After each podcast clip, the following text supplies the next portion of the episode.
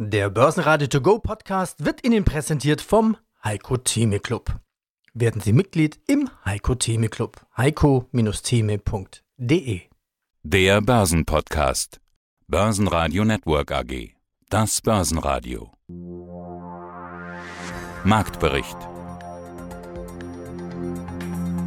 Der DAX erreichte am Freitagmorgen schon die 11.500er Punkte Marke und schloss dann zum Xetra-Ende mit plus 1,3% auf 11.562 Punkte. Wir hatten wieder einmal das Thema Entspannungssignale im US-chinesischen Handelsstreit. Da hat der Trump gesagt, er geht davon aus, dass es irgendwo kurzfristig dann passiert, aber na, allein die Tatsache, dass die beiden sprechen, also äh, Donald Trump und Xi Jinping, das ist zwar ein positives Zeichen, aber ein Durchbruch ist das noch lange nicht. Es wird aber, so sage ich das jetzt mal ganz frech, äh, irgendwann eine Einigung geben, denn Trump will ja wiedergewählt werden und eine Rezession oder eine schwache Wall Street wären da kontraproduktiv. Die Vorgaben sahen recht gut aus. Da haben wir beim Dow Jones 100 Punkte zugelegt. Ich korrigiere 99,97. Also nicht ganz 100 Punkte, aber immerhin. Auch das Thema Asien hat man sich am Freitag erholt von den jüngsten Verlusten. Äh, gerade die chinesischen Aktienmärkte waren recht stark. Die Lage in Hongkong bleibt aber angespannt. Was auch hilft, das ist die EZB mit ihrer Geldpolitik. Olli Rehn, das ist der Chef der Notenbank in Finnland, er will die EZB-Geldpolitik spürbar lockern. Das hat er gestern schon gesagt, hat auch gestern dafür gesorgt, dass der DAX sein Minus so ein bisschen verringert hatte. Und mit diesem leichten Rückenwind segeln wir auch heute durch diesen Tag. Und dann haben wir hier und da Kaufempfehlungen, wie zum Beispiel bei Vielmann, da hat HSBC den Daumen gehoben, sehen das Kurs über 70 Euro und das ist ein Kurspotenzial von knapp 16 Prozent. Grüß Gott zum Börsenpodcast, zum Marktbericht vom Börsenradio. Im Studio Peter Heinrich. Sie hören heute auch meine Kollegen Andi Groß aus Stuttgart. In den Interviews heute Markus Königer von der ICF Bank, Christian Henke von IG, Michael Blumroth von der Deutschen Bank zum Goldpreis und den Vorstand von Lifeheit zu den Zielen nach den Quartalszahlen. Hinweis, alle Interviews können Sie natürlich auch in der ausführlichen Langform in der Börsenradio Mediathek hören. Guten Tag, mein Name ist äh, Henner Rinsche und ich bin seit Juni der neue Vorstandsvorsitzende bei der Leifert AG in Nassau an der Lahn. Was sind denn Ihre Visionen? Und damit wären wir quasi beim dritten Teil von Ihrem Spruch Leifheit, Tradition, Innovationen, Visionen. Was sind Ihre Visionen? Ich glaube, dass man mit Livefight in Zukunft enorm viel Erfolg und Spaß haben kann. Und zwar egal, ob Sie jetzt ein Mitarbeiter sind, ein Händler, ob Sie bei den Medien arbeiten oder vor allen Dingen, wenn Sie ein Aktionär sind. Wir haben bei Livefight in den letzten Jahren vieles richtig gemacht, nämlich sehr gute Produkte, sehr gute Mitarbeiter und auch eine sehr gute Präsenz draußen im Handel aufgebaut. Allerdings haben wir in unseren größten Märkten, also vor allen Dingen in Deutschland, in den vergangenen Jahren nicht mehr viel in Verbraucherwerbung investiert.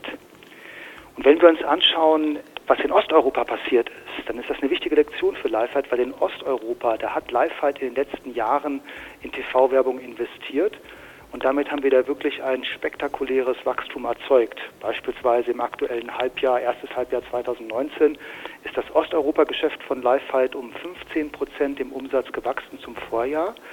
Und in dem Hauptland Tschechien, wo wir besonders viel TV-Werbung gemacht haben, sogar um 20 Prozent gegenüber Vorjahr. Das heißt, hier können wir daraus lernen, dass in Deutschland in Zukunft Lifefight wesentlich mehr in TV-Werbung und andere Formen von Werbung investieren wird und damit eben die Verbrauchernachfrage noch weiter vorantreiben wird und das wird sich sehr, sehr positiv auf die Geschäftsentwicklung auswirken. Ist das eine simple Mathematik? Ich werfe da Geld ein in TV-Werbung und da kommt dann mehr Umsatz raus? Genauso eine simple Mathematik sein und damit es das wird, muss man pre-testen. Das heißt, man muss die äh, Werbebotschaften wissenschaftlich testen. Also nicht irgendeinen Spot im Fernsehen schalten, sondern wirklich nur einen, der eine Schulnote sehr gut bei Werbewirksamkeit hat. Und was wir dann auch noch machen, ist, solche Werbekampagnen in kleineren Ländern zu testen, um im wirklichen Leben zu sehen, wie funktioniert das, wie ist der finanzielle Return on Investment. Und wenn eine Kampagne dann gut funktioniert, vor allen Dingen auf den profitablen Bestsellern, den wir haben, dann wird sie ausgerollt in den größeren Märkten wie beispielsweise Deutschland. Die Ölpreise ziehen an, Gold gab nach. Adidas feiert sein 70-jähriges Jubiläum und der neue BMW-Chef Oliver Zipse tritt sein Amt an. Schau so VW an, Absatzzahlen gut, schlecht, mittel? Schlecht und reiht sich damit ein. Also das ist ein Trend, der, der nach unten zeigt. Jetzt versucht Volkswagen das auch immer so ein bisschen positiv zu verkaufen, müssen die Vorstände ja tun. Vielversprechender Einstieg ins zweite Halbjahr und solche Geschichten, ich sag mal ganz bewusst bla bla bla dazu, weil die Zahlen lügen ja nicht. Man kann natürlich sagen, hallo, im chinesischen Markt, da haben wir zugelegt. Kann ja sein, ist vielleicht auch äh, irgendwo wichtig, aber auf der anderen Seite in Europa, da ist das Geschäft rückläufig und äh, wenn wir uns die weltweiten Zahlen anschauen, ein Rückgang um 2,4 Prozent auf 886.000 Stück und äh, auch fürs Gesamtjahr, bisherige Gesamtjahr 2019 gesehen, also die ersten sieben Monate, die man hier betrachtet, ebenfalls so diese Größenordnung minus knapp 3 Prozent, 2,7 Prozent, weltweit 6,3 Millionen ausgelieferte Fahrzeuge. Ja, das ist jetzt äh, nicht besonders stark, ist es aber auch nicht so, dass die Anleger in Scharen davonlaufen oder groß, große Heulkrämpfe bekommen. Die Volkswagen-Aktie geht mit dem Markt nach oben ein halbes Prozent, in dem Fall auf 138,90. Nach der Genehmigung für Hardware-Nachrüstungen von VW-Dieselfahrzeugen drückt der Technologieanbieter Baumut nun aufs Tempo. Er sagt, wir planen die ersten Systeme noch im Oktober 2019 auszuliefern. So der Vorstand von Baumut. Baumut bietet Nachrüstabgasesysteme an. Hallo, mein Name ist Markus Pöniger. Ich arbeite hier auf dem Parkett der Frankfurter Wertpapierbörse für die ICF Bank, meine Kollegen und ich.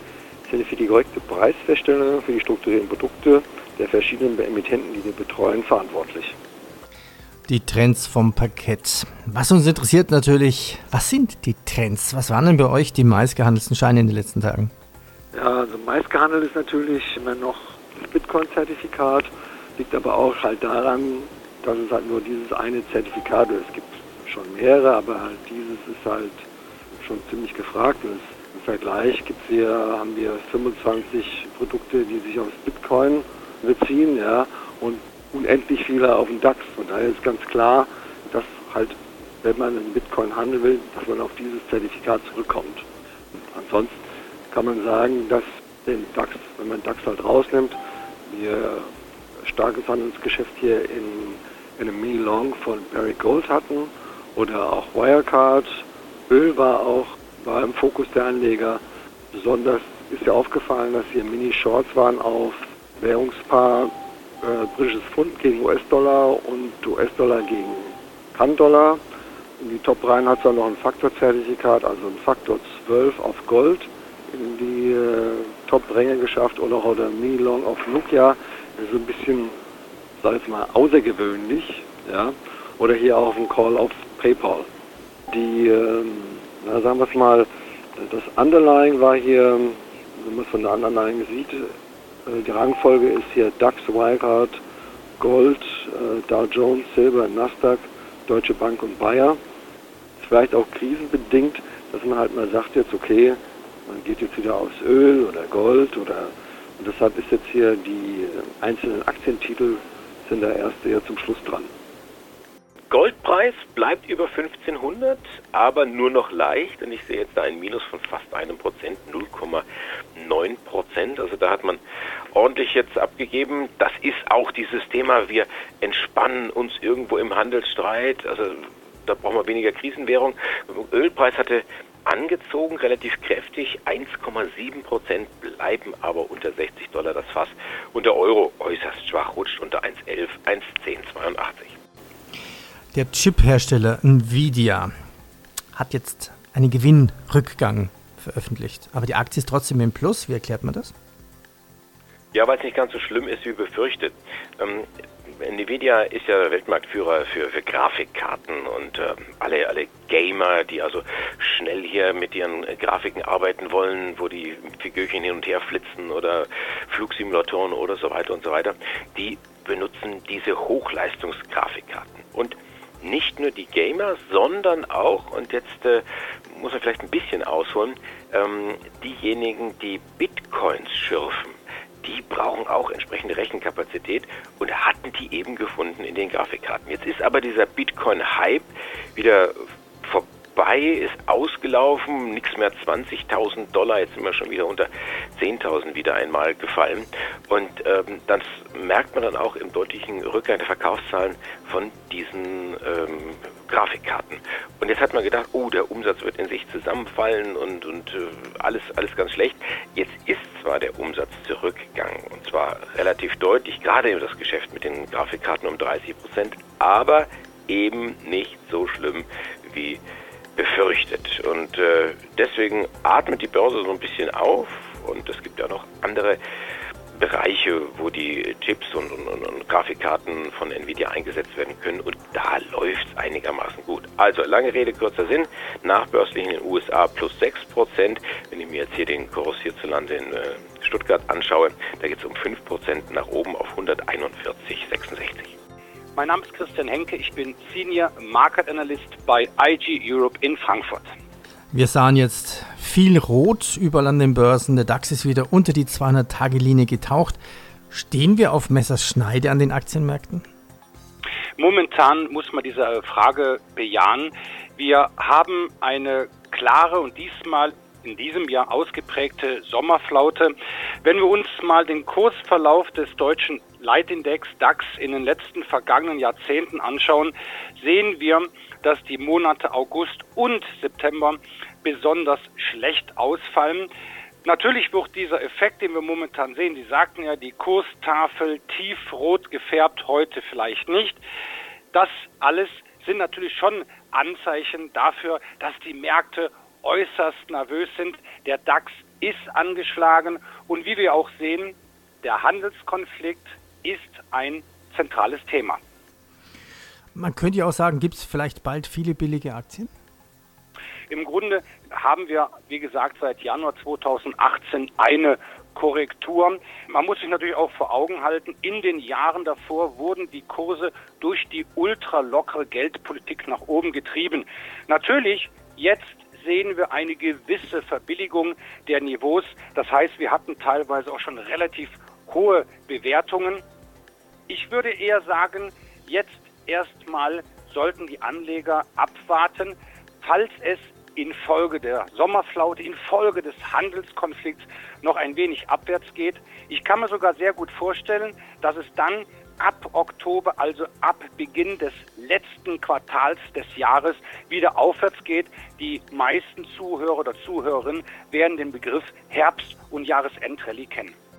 Die Landesbank Baden-Württemberg senkt das Kursziel für Continental von 155 auf 141 Euro. CFRA erhöht das Kursziel für RWE von 25 auf 26. Die DZ Bank stuft Drillisch 1 und 1 von Hold auf Buy hoch und senkt das Kursziel von 30 auf 29. Und nochmals die Landesbank Baden-Württemberg senkt das Kursziel für SGL Carbon für von 8 auf 4 Euro. Ja, schönen guten Tag. Hier ist Michael Bummuth von der Deutschen Bank. Mein Aufgabenbereich ist hier hauptsächlich der Bereich Rohstoffe, Edelmetalle und Währungen. Und zwar war ich lange Zeit ähm, Goldhändler gewesen und bin jetzt mehr so im Bereich Analyse, ähm, gerade für diese Märkte, die ich gerade erwähnt habe, tätig. Ich steige mal mit einer anderen Frage ein. Na und schon Gold verkauft? Naja, jetzt bei 1500 US-Dollar plus X sind doch eigentlich die größten Chancen seit Jahren. So groß war die Chance nicht mehr wieder Gold-Altbestand zu verkaufen. Ja, es kommt drauf an. Also je nachdem, was man natürlich erwartet. Es gibt natürlich auch Stimmen, die sagen, wir sind jetzt da vielleicht ein bisschen heiß gelaufen, ähm, weil es ja auch jetzt in den letzten Wochen hat sich ja auch die Aufwärtsbewegung ähm, recht schnell, also hat sich schneller dargezeigt, als es vielleicht gesund ist für manche Märkte. Vielleicht ist auch der Zeitpunkt gekommen zu konsolidieren. Aber es ist natürlich die Frage, wenn man jetzt auf die Gründe schaut, warum der Goldpreis angestiegen ist. Ähm, ich denke nicht, dass die Gründe so schnell verschwinden werden und wir haben ja das jetzt mal mit internen Modellen durchlaufen lassen. Also selbst wenn der Goldpreis nochmal 300 Dollar nach oben würde, wäre er nach unserer Ansicht nicht überbewertet. Das heißt nicht, dass der Goldpreis Richtung 1800 Dollar pro Unze gehen muss, aber momentan ist es ähm, noch unserer Ansicht nach noch nicht so, dass man das Gold als zu teuer betrachten kann. Ich habe diese Frage mit einem gewissen Augenzwinkern bewusst an den Anfang gestellt, denn die übliche Frage ist ja, und Gold nun bei 1500. Lohnt sich denn da überhaupt noch einzusteigen? Ja, ist psychologisch natürlich immer schwierig. Ich kenne das selbst aus meiner Handelszeit. Vielleicht der häufigste Fehler, den ich selbst auch gemacht habe, muss ich zugeben, ist, dass ich Gewinne zu früh mitgenommen habe und Verluste ablaufen lassen. Also eigentlich das, was man in der Grundschule des ähm, Tradings oder Investments lernt, das sollte man vermeiden, tun nicht. Aber es liegt in der psychologischen in der Natur des Menschen drin, dass man das so tut. Wenn jetzt natürlich jemand Gold gekauft hat, ähm, schlau war in diesem Jahr und das ähm, 200, 300 oder tiefer gekauft hat, kann er natürlich darüber nachdenken, zumindest einen Teil dieser Position noch zu verkaufen.